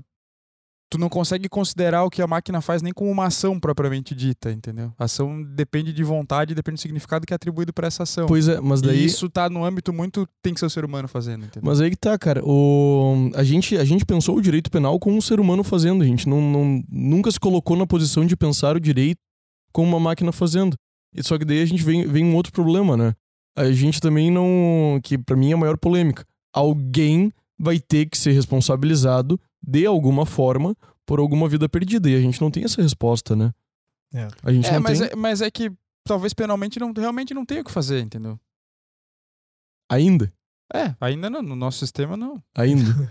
não sei. É, isso é uma discussão pra outra coisa também, se tu realmente Ô, tem não, que mas é- punir alguém sempre por alguma Mas, coisa, é, tá mas, é, ligado? mas é que tá, daí eu acho que a gente pode o, entrar num assunto que é justamente todas essas incertezas elas trazem medo.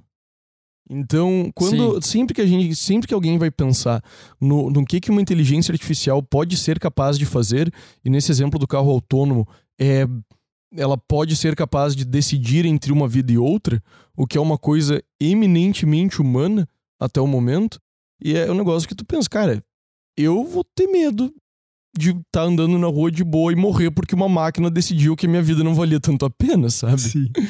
Então eu levanto a pergunta aos senhores: vocês têm medo do que a inteligência artificial pode vir a virar? Cara, eu não tenho medo. Eu acredito que a, sociedade ela se adapta, ela evolui, ela se adapta. Eu não, eu não tenho um, um medo assim, porque eu acredito que se alguma coisa sair do controle, a gente acaba de alguma forma criando uma solução para que aquilo lá. para que a gente sobreviva, é o que a gente sempre fez e, e eu acredito que vai continuar fazendo. E que, de novo, a, a capacidade de- criativa do ser humano, eu acho que é o grande poder que se um dia as máquinas decidirem que vão matar todo mundo, talvez a gente ah, faça alguma coisa para impedir isso e mate elas ou Antes. mude Tira tudo da tomada, tá ligado? É, tipo, desliga todo mundo. É. O Elon Musk vai pensar em alguma coisa, eu acho que vai, vai dar. O Elon Musk. Eu acho que ele tá do lado delas, cara. Pode ser, pode ser. Não, ele, ele já disse que não tá. Ele já disse que não tá. É, eu Ele também. disse- se ele eu fosse falou- ele, eu também diria. É, Ele- não, mas ele disse, ele teve, teve aquela discussão do, com o Mark Zuckerberg uns anos atrás, que ele disse: o Mark não sabe o que tá falando sobre inteligência artificial. Ele não sabe o perigo que ele tá se metendo. É. Ima- imagina, mas, o- imagina. mas é que o Mark é um reptiliano, né? Tem que levar isso em consideração. Não é nem humano, né, é, cara? aí, aí tá de boa. Nosso, nosso podcast acabou de ser banido do Facebook. Ah, droga. Eu esqueci Droga. disso. Ah, droga. Foi só uma piada, Mark. A gente sabe que você é um ser humano muito legal. A gente sabe que você não é. A gente, Isso, gente isso que eu falei agora há pouco, que o João colocou uma tarja pra gente não ser Exato. banido. Aliás, Mark, próximo churrasco, tá confirmado lá, tá, tá tudo certo, tá? A gente não. A gente vai assar um lagarto. Muito bom, cara. hein? Pena que vai ter censura também nessa segunda fala. Aham. É, e, aí, e aí a gente abre daí- outro, outra questão, né, de, de mudança da sociedade, que é a- as redes sociais, o que, que a gente vai fazer, né? Sim. Como que a gente legisla, como que a gente, como sociedade, entende ética, moral e, e dá os limites ou não para certas atitudes, que é, é o debate que está bem alta com ah, banir ou não banir, o que, que é certo, o que, que não é certo, até onde Isso, a isso, capacidade de. o direito de expressão da pessoa pode ir, né? Cara, tu sabes que esse é o caso do, do Jessup desse ano. O JASP é uma competição de direito internacional que eu sou, que sou bem envolvido. Eu até treino a equipe de uma, de uma universidade europeia para participar. Eu sou muito viciado nessa, nessa competição. E ela sempre traz, como ela sempre é feita em casos fictícios impossíveis, eles sempre trazem essas questões muito atuais, cheias de, de discussão, cheia de argumento em direito. E muitas vezes esses argumentos são muito principiológicos, sabe? E tá nessa tá nisso justamente uma não é o ponto focal da discussão, mas é um ponto da, da discussão que é justamente o a automatização do banimento, a automatização é. da, de colocar aquela mensagem, tipo, isso daqui é, é informação falsa, ou isso daqui é informação. Essa automatização é porque você está literalmente falando para uma pessoa, escuta aqui, você está no maior meio de fala que existe no momento. Porque antigamente você podia subir numa praça e ser ouvido por todo mundo na tua comunidade. Hoje não é bem assim. Né, tá bem, bem longe de ser assim, na verdade. Você fazer isso com um político, por exemplo, destrói a carreira política dele. Exato. Acabou para ele. Literalmente, ele não consegue mais conversar com os seus constituintes. Não consegue mais. E você fazer isso com uma pessoa, por exemplo, não vou dizer uma pessoa comum, mas uma pessoa que está tentando começar um negócio, sabe? O, porque o teu software ele sentiu que aquilo ali tá fora da comunidade, da, das regras de comunidade. E pior, ainda mais hoje em dia que existe o tal do shadow ban, Sim. onde você está banido, mas não sabe que está sabe? Sim, tu só é. descobre porque o teu alcance caiu. Né? Ou, ou, ou, ou nem assim. isso, né? Quando vê. Ou nem assim. Ou nem assim, cara. Tu fica, tu fica ali anos tentando crescer no Instagram, tentando crescer no TikTok, tentando crescer no hum. Facebook e, e, achando que é porque teu produto tá uma merda. Olha o impacto psicológico disso. Cara, tem, Mas tem é porque um software decidiu que você, tipo, que você não tá valendo a pena. Isso aconteceu com o TikTok o TikTok, eles descobriram, e eu acho que o TikTok até confessou, que eles estavam diminuindo o alcance de pessoas que o software considerava feias. Isso aí. Nossa. Mas nesse ponto eu não acho errado também. não, tô brincando. É, cara, tem outro ponto que tem a ver com isso, que é o que, que aparece para ti no feed, cara. O que, que aparece para ti nas buscas? Porque tudo isso tá. Desculpa. Tudo isso tá envolvido também com, com a programação que tem no, no algoritmo para te mostrar as coisas. Então, a tendência é qual? Que tudo que tu vai mostrando interesse, é, as plataformas vão te mostrando coisas parecidas. Pô, no Netflix tem sugestão para ti com base no que tu já assistiu. No Spotify também, no, no YouTube, os vídeos que vêm vem na tua tela tem a ver com o que tu anda assistindo. É, pô, isso é legal porque facilita pra gente. Realmente, tu tem mais opções baseadas no teu gosto, tu perde menos tempo procurando. Porém, torna completamente enviesado tudo que você assiste. Então você dificilmente vai ver algo diferente do que você pensa. Nossa. O que faz as pessoas ficarem cada vez mais quadradas, entendeu? Pô. Aquele documentário que bombou muito no, no, no, ano passado, que é o Dilema das Redes, eu acho, traz um pouco disso, né? Escancara um pouco disso. É, mas abre Apesar a... de fazer isso de uma forma terrível, porque é, o documentário não, é uma bosta. É, eu acho o documentário ruim, mas essa, essa ideia tá presente lá, né? É que, cara, tu cada vez mais tu tá se excluindo. Apesar de você ter o mundo inteiro à tua disposição, tu tá usufruindo só uma parte desse. É como Isso. se tu estivesse no rodízio de pizza comendo só um, peda um sabor, entendeu? É, esse é o problema do filtro bolha, né? Que ele te coloca numa bolha porque ele tá tentando te mostrar o que tu gosta. E até conectando a minha parte empresária, olha muito isso, entender o modelo de negócio das empresas. E esse modelo de rede social, ele é um estoque de atenção das pessoas que tu tá tentando maximizar, né? E tu vende aquele estoque de atenção para as pessoas que patrocinam, que, que tem a publicidade ali. Então, entra de novo a questão da, da adaptação da sociedade, esses novos modelos de negócio aparecem, e daí alguém vai lá e diz: cara, vamos melhorar esse negócio, vamos criar algoritmos que aumentem a nosso estoque de atenção de pessoas. Então a pessoa, como o que tu mostra é tão divertido para ela, libera dopamina ali, é gostoso, então a pessoa fica viciada naquilo, entra todos os dias o tempo inteiro, porque tudo que tu mostra ali dá prazer para ela de alguma forma, né? E até há pouco começaram a, a mostrar alguns efeitos psicológicos disso, negativos até. Uh, e é, de novo, é esse mundo novo que a gente está vivendo, que antes, quando surgiram redes sociais online, né? A gente estava no computador, era só enquanto tu estava no computador. Hoje está no bolso, em qualquer lugar que a gente está, tu vai estar tá acessando e dando tua, tua é atenção é para o estoque de atenção das redes sociais que eles vão vender naturalmente. Então entra essa questão de o, a empresa está fazendo o que uma empresa faz, que é aumentar o lucro Sim. dela, a receita dela, e, e esse algoritmo está trabalhando em cima disso. Só que ao fazer isso, ele pode bater em algumas questões éticas, e daí é esse mundo que a gente está de até onde vai tais coisas. Ah, mas vamos criar uma ética linda, maravilhosa, que não é o que a gente uhum. usa no mundo real também, que as pessoas vão para a internet querer ganhar likes ali, dar lacração, aquela coisa toda, e não conversa com os pais e xinga o vizinho e, e faz uma coisa toda, mas vão pra internet querer que lá tenha as regras que. que da mais perfeita ah. moral possível da imaginável. Mais perfeita moral. Que Exato. elas não aplicam na vida delas. Exato. Então, a gente tá nesse mundo de as regras estão sendo criadas, a ética está sendo novamente revisada, a moral, tudo. O que a gente entende no Ocidente como ética e moral, quando a gente leva pro, pro Oriente, pra China, por exemplo, eles vão entender diferente. Tá tudo bem, a sociedade tá evoluindo, tá criando essas construções, esses acordos ali no meio. O nosso ponto é saber o que, que vai funcionar e o que, que não vai funcionar, de novo, no teste do mundo real.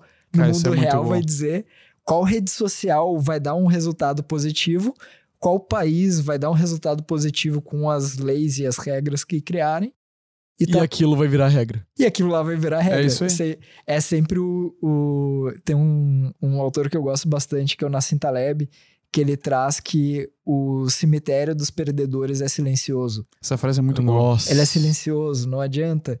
Então, todas as referências de grandes empresários, cientistas, qualquer coisa que a gente lembra é porque foi vitoriosa.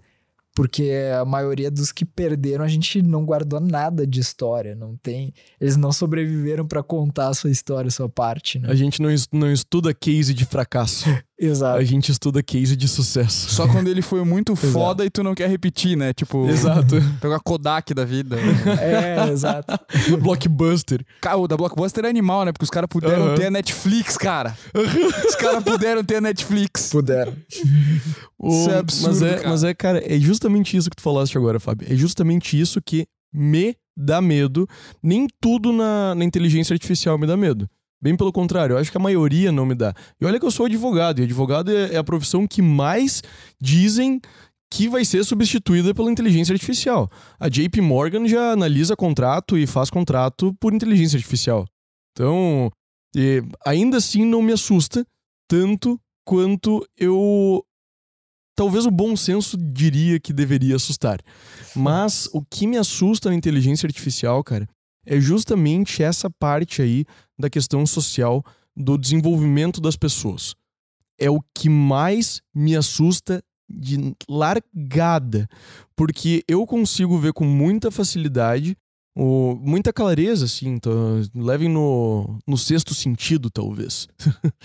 consigo ver com muita clareza pessoas não conseguindo mais falar saudavelmente com pessoas, porque acaba se tornando muito mais fácil para as conexões neurais dela, no, do, de hormônio, tu falaste, tipo, ganhar um monte de like no Instagram já explode dopamina. Sabe que também explode dopamina? Você pedir o telefone de uma guria e ela aceitar. Só que daí é difícil. É difícil. Sabe? Então, e, e postar, uma postar uma foto no Instagram é fácil. E a tua cabeça, desgraçado, não sabe a diferença. Exato. E ela, ela vai aprender, e ela vai aprender, ela vai concretizar muito mais buscar esses, esses prazeres daquela forma do que da forma real, humana e complicada. Então é isso que me dá medo na inteligência artificial, cara. Pessoas deixarem de ser pessoas. Cara, tem, se tu parar pra pensar, quando saíram os MMORPG lá, sei lá, quase 20 anos talvez. Porra, gente, eu tô velho, cara. Tu tá velho. É... Tá até careca. Não, mas a gente já viu no outro episódio que eu não, não ficarei careca. Esse ano? É. Esse ano não. É, bom, quando surgiram os MMORPGs, cara, é, já deu uma galera falando, mano, os caras querem viver só no jogo. E lógico, porque é muito mais legal você ser um elfo paladino que mata todo mundo do que você trabalhar com uma coisa normal, que tem as chatices do dia a dia. Então já tinha esse risco da, da pessoa querer viver mais no mundo virtual do que na realidade. Agora tu imagina que daqui a, sei lá, 10, 15 anos, talvez nem vá tudo isso, o cara vai ter um óculos de VR que ele entra lá Meta. que ele É. entra lá, que ele pode ver o pornô dele e ele sente como se ele tivesse transando mesmo com a parada virtual, que de repente já vai ter alguma a- algum tipo de sintético de, de droga sintética que você pode tomar e ó, falando em inteligência Simular mais artificial, ainda, a Siri né? tá se mexendo aqui, cara. Olha teses da. USP pra Ela, mim. não, ela tá dizendo, cala a boca porque eu não quero que tu fale isso. O Não cara, estoura, não a, estoura. A pessoa Não vai poder, sei lá, não tomar, alguma droga que ela consegue simular sensações físicas mesmo, então ela vai conseguir viver, re- ter sensações reais, só que no mundo completamente virtual. Cara, isso, pra isso aí virar um caos, assim, de ninguém mais querer viver na realidade normal, é dois palitos, cara. É. Na minha visão. É, a gente corre esse risco mesmo. É, e ao mesmo tempo, eu também acredito no, no, no que o Fábio falou antes.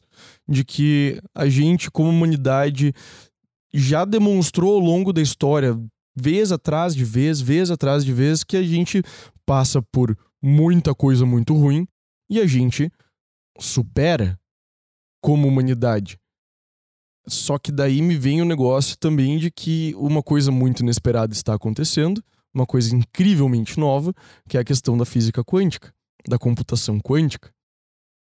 Eu acho que a computação quântica vai, nos, vai ser o que vai nos colocar a maior complicação nesse sentido. Porque depois que a gente botar, se a gente bota umas duas máquinas num sistema que a gente criou de uns e zeros, num sistema que a gente criou para baterem uma com a outra, elas já nos, nos superam de algumas formas, cara, eu não consigo imaginar o que, que vai sair de uma computação quântica completamente funcional, sabe? Isso daí me complica. Com- computação quântica é outra. É, é até um tema para um, pra um outro podcast. Mas eh, eu, eu, como profissional de tecnologia, a Web 3.0, que entra toda a questão de blockchains e essas novas tecnologias distribuídas, e a computação quântica, eu acho que são duas tecnologias, duas. ah, dois conjuntos de ciência, de tecnologia que estão vindo, que eles levam a gente a novos patamares de criação de soluções. Então, da última vez que eu estudei sobre computação quântica, a gente estava trabalhando com circuitos quânticos, então não era um computador completo como o que a gente tem hoje, mas aquele um processador quântico, quando tu conseguir botar numa máquina, ele vai resolver problemas que hoje ou demora muito ou são impossíveis de resolver, né? Daí, daí tem, tem bastante teoria de máquinas não determinísticas e, e, e muita coisa lá, que essa nova categoria de problemas que a gente passa a resolver, problemas teóricos, vão abrir soluções para problemas práticos do dia a dia, que o mundo real vai começar a ver coisas novas, e da mesma forma, mais próximo disso, acredito, tá a Web 3.0 com blockchain, com botar em, botar em xeque ah, as moedas fiat dos países, né?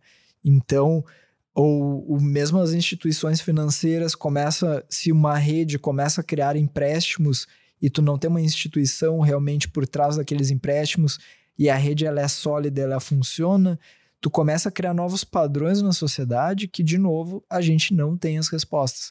Só que a tecnologia está ali, está sendo criada, está sendo desenvolvida, a sociedade vai se adaptando àquelas tecnologias, algumas delas, a maioria delas vai morrer, vai dar errado. Então, todo mundo que, que tá muito confiante com criptos, com as milhares de criptos que a gente tem, saibam que 90, 99% delas vai morrer e tem que morrer, tá? Mas o conhecimento que elas vão gerar para as que sobreviverem vai ser enorme. E isso muda a sociedade de novo. E daí a gente vai. Tudo que a gente conhece como sociedade, como ah, cobrança de impostos, como uh, fisco, que a gente tem bem forte Sim. no Brasil. Uh, to, todas as coisas que a gente construiu como sociedade, ideias, né? Abstrações que a gente con- construiu, agora vão ser reconstruída, reconstruídas, reentendidas. A gente vai acabar criando novos conceitos em cima disso. A galera da programação também, a forma como tu fazia ou ainda faz sistemas hoje, daqui a cinco anos, boa parte disso não deve estar mais no- na arquitetura, nos modelos que a gente conhece. Boa parte dos módulos de um sistema padrão vão acabar estando em cima de blockchains, de redes que vão te garantir, por exemplo, a identificação de um usuário. Deixa Uhum. de cada sistema ter o seu ou empresas privadas ah, fazendo a identificação dos teus usuários e vai ter uma rede que vai dizer, ó, cara, eu sou a rede de identificação do mundo.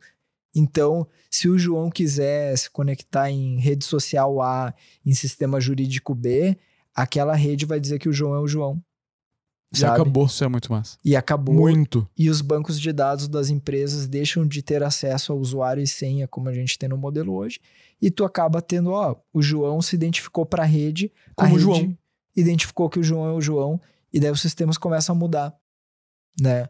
Da mesma forma, os smart contracts de, de Ethereum que estão bombando agora começam a mexer no direito em como as pessoas negociam, a criação de tokens de propriedades físicas. Então, a gente está vendo, já está chegando no Brasil, tokenização de imóveis, tokenização de vários ativos que a gente tem. Tu deixa de dizer, ó, eu tenho uma escritura aqui, agora eu tenho uma escritura digital e eu divido em 10 tokens. Esses tokens valem 50 mil reais e tá tudo bem, e as pessoas entendem que o valor do imóvel é aquele, o valor do token é aquele, compro, a gente cria alguma regra de como utilizar, como ter acesso àquele bem. Então, essas mudanças que a gente tá em pouco tempo, né? Poucos anos, dá para dizer aí 10 anos de entre criação desses conceitos mais sólidos e popularização, e a gente tem que mudar todo o funcionamento da sociedade, pôr em xeque ah, algumas coisas que estavam rodando há centenas de anos. A gente começa, cara, mas é muito melhor dessa nova forma, né? E daí a gente tem que criar novas regras e, e fazer tudo de novo. Isso é muito interessante, cara. Brunão, vamos ouvir o que os nossos ouvintes têm a dizer sobre seus medos e, e, e crenças na Sim, inteligência senhor, caro artificial. Galera, a gente fez algumas perguntas no Instagram, na página do Leitura de Tudo. Segue lá, arroba Leitura de Tudo, para poder interagir também. E eu vou ler aqui a, a participação quantitativa que a gente fez de vocês. A gente fez várias perguntas envolvendo a inteligência artificial, que é o tema desse episódio. Você sabe o que é inteligência Se você artificial? não percebeu até agora.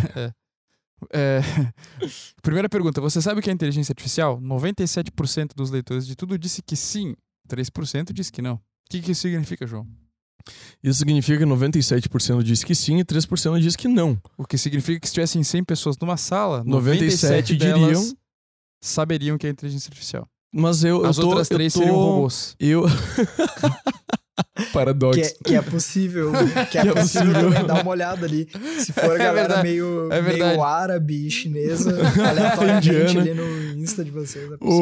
O... Não, a gente não comprou seguidor. A gente não comprou Mas seguidor. não, não, não adianta, eles aparecem. Não adianta. Cara, mas eu, eu acho que o que isso quer dizer é que o, talvez as, eu tenha subestimado a capacidade popular de, de identificar inteligências artificiais. Quando eu falei lá, na- lá no começo do episódio que eu tinha um sentimento geral que as pessoas eram muito mais. ah, achavam que inteligência artificial era sempre aquela coisa muito mais complexa do que a coisa do dia a dia, ou pelo menos no N, no universo dos nossos seguidores, eu estava redondamente enganado. Segunda pergunta: você usa algum tipo de inteligência artificial no seu dia a dia? 94% disse uso sim, e 6% disse não uso.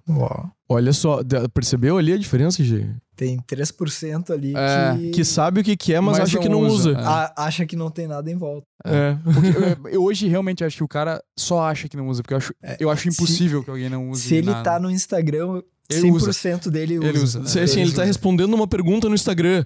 E ele acha É. que não usa. Você usa. Se, você, Seu 6%, dá pra ver quem respondeu, né?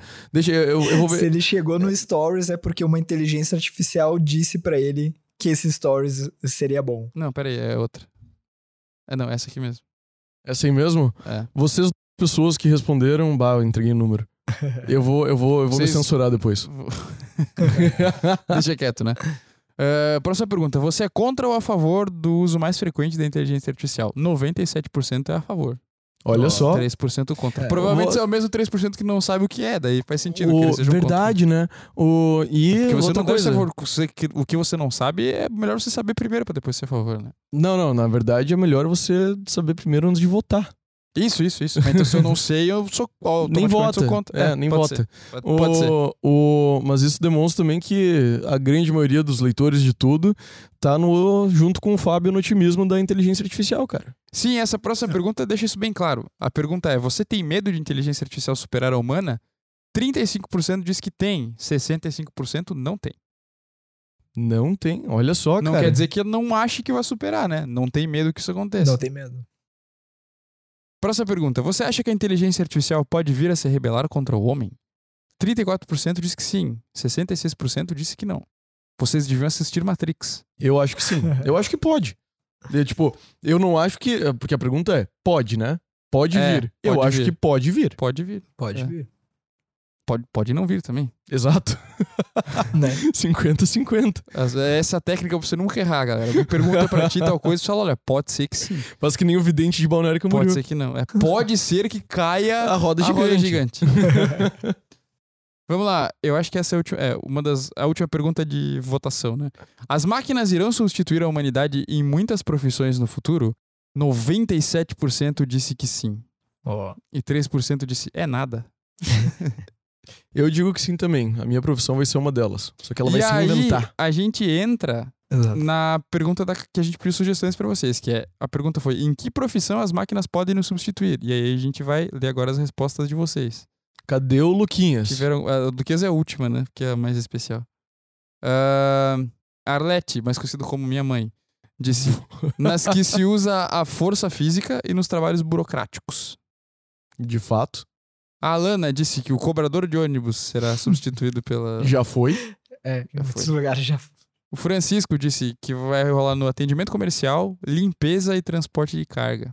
Cara, limpeza. Não, lim- Pô, ninguém. limpeza já tem aquele robozinho que, ele, é- ele é que horrível. aspira. Eu já tive aquele robozinho e eu aposentei. Pô, mas ele pode. Tu pode contratar o neto dele, cara. Comprar o neto dele.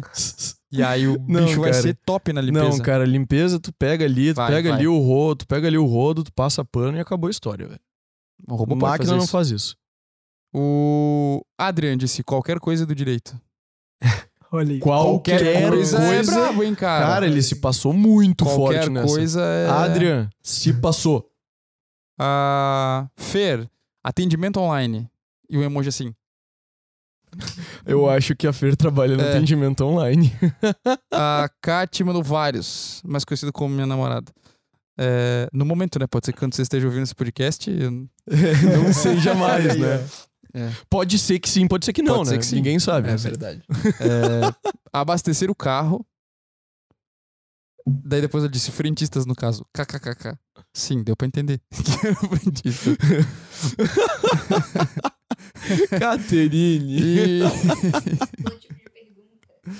Ela corrigiu porque é que profissão, né? Abastecer o carro não é uma profissão, é uma ação, um verbo. De fato. E um substantivo e um artigo. É, bancários também. Pô, bancários sim, cara. Faz muito Já tempo que eu não foram. vou no banco. Já foram. Já, era. foram. O bancário já abraço. era. Oi, eu fico muito feliz com isso, tá? O... Sendo, sendo Cara, bem sincero. Agora eu vi que o Matheus também mandou vários aqui e, e ele e o Luquinhas parecem ter conversado, então eu vou ler dele depois. É, o Bruno falou todas, todas as profissões. Todas. substituídas. Todas. A, Todas gente vai, a gente não vai revolucionar as profissões, a gente vai trocar É. as profissões. Todas as profissões. É, O Alessandro falou caixa de supermercado, motorista, garis, sem falar na indústria. Provavelmente todas as... É, Todas as indústrias. é, o. A Luquinhas... galera tá absolutista hoje, né? O, cara, eu vou ler do Matheus primeiro. O Matheus falou que os trabalhos braçais restantes serão substituídos. A polícia ostensiva será substituída. Cara, isso é muito Cara, bom, já na tem- real. tem- tem um soft- Minority Report. Mas tem um software na. Eu não lembro que país agora, cara. É um país da América do Sul que o nome do software é Robocop. Que- mas eles têm câmeras instaladas e que são de, de monitoramento e reconhecimento facial. Então eles monitoram pra ver se tem crime e se acontecer, ele já tenta fazer reconhecimento é, facial. Cara, o pior do que isso, tem câmera, tem softwares desse, eu acho que até, na- acho até que é na China, que eles ou, ou já fazem ou estão tentando fazer, que eles conseguem identificar quando você está indo cometer um crime. Pô, mas daí é, não é meio homem de lombroso lá? né? Sim, não, isso é, isso é total Minority Report, cara. Só que a, a pira é tipo, ah, eles vão lá, eles vão ler a, o, o software, eles leem, tipo, a tua postura corporal, eles veem se você está com uma faca, sabe? É, pra É. alguns casos deve funcionar mesmo. É, o Matheus também falou que a prostituição será substituída. Eu achei meio bizarro, mas parando pra pensar que, Bem bizarro. que no gigolô do inteligência artificial, pode ser que sim. É, você viu num filme, né? É real. Logo. Tipo, Tipo internet. Tipo internet. E onde nós estamos? Na internet. E o Matheus também falou que assessor de juiz vai ser substituído. ah, oremos, cara. Tem uma coisa horrível. Ai. eu falo isso pra, zo- pra zoar o Bruno, tá? Eu Assessores, acredito que ele também. assessores em geral, porque eu, eu, eu ainda preciso de vocês. O Luquinhas veio na mesma linha, tá? Operadores de máquinas, assessores de magistrados, garotas de programa, que vão continuar sendo garotas de programa. Badum. Só que vai mais literalmente, né? Literalmente. Literalmente. Entre outras. Então, outras profissões. João, que profissão você acha que vai ser substituída pela. Cara, eu tenho certeza que eu tenho certeza que a advocacia como ela existe já era no mundo da inteligência artificial plena. O- Sim. eu tenho certeza absoluta, cara. Absoluta. O- concordo com muitas das que a galera falou e eu acho também, espero, mas espero muito que assessor de juiz seja Cara, eu tenho uma que ninguém falou aí, eu acho que vai acontecer, talvez não 100%, mas vai acontecer. É a profissão dos médicos. Tá. Vão ter, vão, ter, vão ter IAs que vão conseguir diagnosticar as pessoas, provavelmente fazer cirurgias e tal, com uma precisão melhor do que o ser humano. E aí você que tá estudando pra medicina, vai estudar programação. Learn Não, to é, não- code. Talvez não seja tão, tão cruel assim, né? Mas não, vai. não é mesmo. É, eu acredito que é, é o processo de adaptação das profissões, né? Então, vai continuar tendo advogado sim, mas não um batalhão para resolver coisas simples. Muito bom. Tu vai ter um advogado. A gente volta lá na questão de tecnologia ferramenta, ferramenta que aumenta a capacidade do ser humano. Então, se eu tenho um ser humano para fazer uma tarefa simples, aquele ser humano, ele não é necessário. Só que eu vou dar uma ferramenta para o ser humano que vai fazer a tarefa mais complexa de pensar, de ser criativo. E, e esse é o ponto que um ser humano está ficando muito poderoso. Ho- Hoje, Isso é verdade. Hoje, qualquer pessoa com acesso à internet está tendo acesso a uma quantidade de conteúdo, de informação, de conhecimento, que é. A gente há 10 anos atrás não tinha acesso a isso. O Google não era tão inteligente há 10 anos atrás. Né? Eu, eu lembro ainda dos trabalhos que eu fazia no, no ensino médio, que a gente tinha ferramentas de busca, só que não eram inteligentes. Então tu tinha que ficar andando e buscando insights e tu não sabia. o- Quando eu tava, quando eu tava no, no ensino, no ensino fundamental, a minha ferramenta de busca se chamava Barça. Barça, isso. Não, cara, e na- naquela época. Era o sumário da Barça. Era, É, toda, a era gente- toda a indexação que eu tinha. Quando a gente era mais novo, a gente tinha que ir até a página 2 do Google pra frente, entendeu? Exato. Tinha. Hoje não. É, meu amigo. É, vamos ser substituídos. Mas tem uma, tem uma, uma profissão que não vai ser substituída de certeza absoluta. Não vai ser substituída. É podcaster. Então tô de boa. Cara, é, é, talvez não. Talvez não. Talvez não. Ô, Fábio, quer passar um recado final para os nossos ouvintes? Ou para nós? Pode, pode, pode, pode falar, odiei ter colado aí, vão a merda, que não tem problema. Não, adorei, adorei o, o, o papo, a conversa foi longe, foi boa. Ah, eu acho que de, de mensagem final, assim, eu deixo que com toda essa conversa de adaptação, o, se eu pudesse trazer uma habilidade, uma coisa que todo ser humano deveria ter, saber se desenvolver, é a habilidade de aprender a aprender. Então, sair do modelo de alguém tem que me ensinar algo e eu aprendo a como eu faço o meu processo de aprendizagem. Então, é, no fim do dia, isso é a capacidade de adaptação. A gente vai errar, vai acertar e vai aprender com isso. Então, não esperem um modelo educacional, um chefe, um pai, uma mãe e aprendam a como vocês funcionam, aonde está o conhecimento, o que, que vocês precisam para ajudar na adaptação, porque o mundo está mudando rápido e rápido, muito mais rápido do que qualquer modelo tradicional de ensino e de, de aprendizado que a gente tem. Então, principal habilidade, assim, para fechar. para todas as áreas, né? Bah, cara, quebrou absolutamente tudo. Muito obrigado, Fábio. Obrigadão pela tua cara, presença valeu, muito foi massa, animal. Muito massa papo. E muito obrigado a vocês também, ouvintes e ouvintes barra leitores de tudo deste podcast maravilhoso, que também vão quebrar tudo não tanto quanto o Fábio quebrou agora, mas também vão quebrar tudo, se vocês nos seguirem no Instagram, arroba leitura de tudo. Exatamente, vocês podem quebrar tudo menos os aparelhos que vocês vão usar para dar um like nesse vídeo aqui, se você está nos vendo no YouTube. E também já se inscreve no nosso canal, deixa um comentário, manda pro seu amiguinho que tem medo que as máquinas acabem com a família dele. Porque é... tem muito otimismo nesse episódio. Porque tem muito otimismo nesse episódio. É isso. E na, vocês podem até quebrar tudo, mas não quebrem seus fones de ouvido. Porque, você porque pode vocês podem, vocês podem nos ouvir também no Spotify e tudo mais e demais plataformas de áudio, Pocket Casts, Google Cast, Google Podcasts, Apple Podcast, tá por tudo. Menos o Tidal. É, porque é caro pra caralho. É, e eu não quero quebrar a conta do cartão. é, é um bom. Isso é outra coisa boa pra não quebrar. pra não quebrar, né? Mas, senhoras e senhores, muito obrigado. Até a próxima. Tchau. Valeu.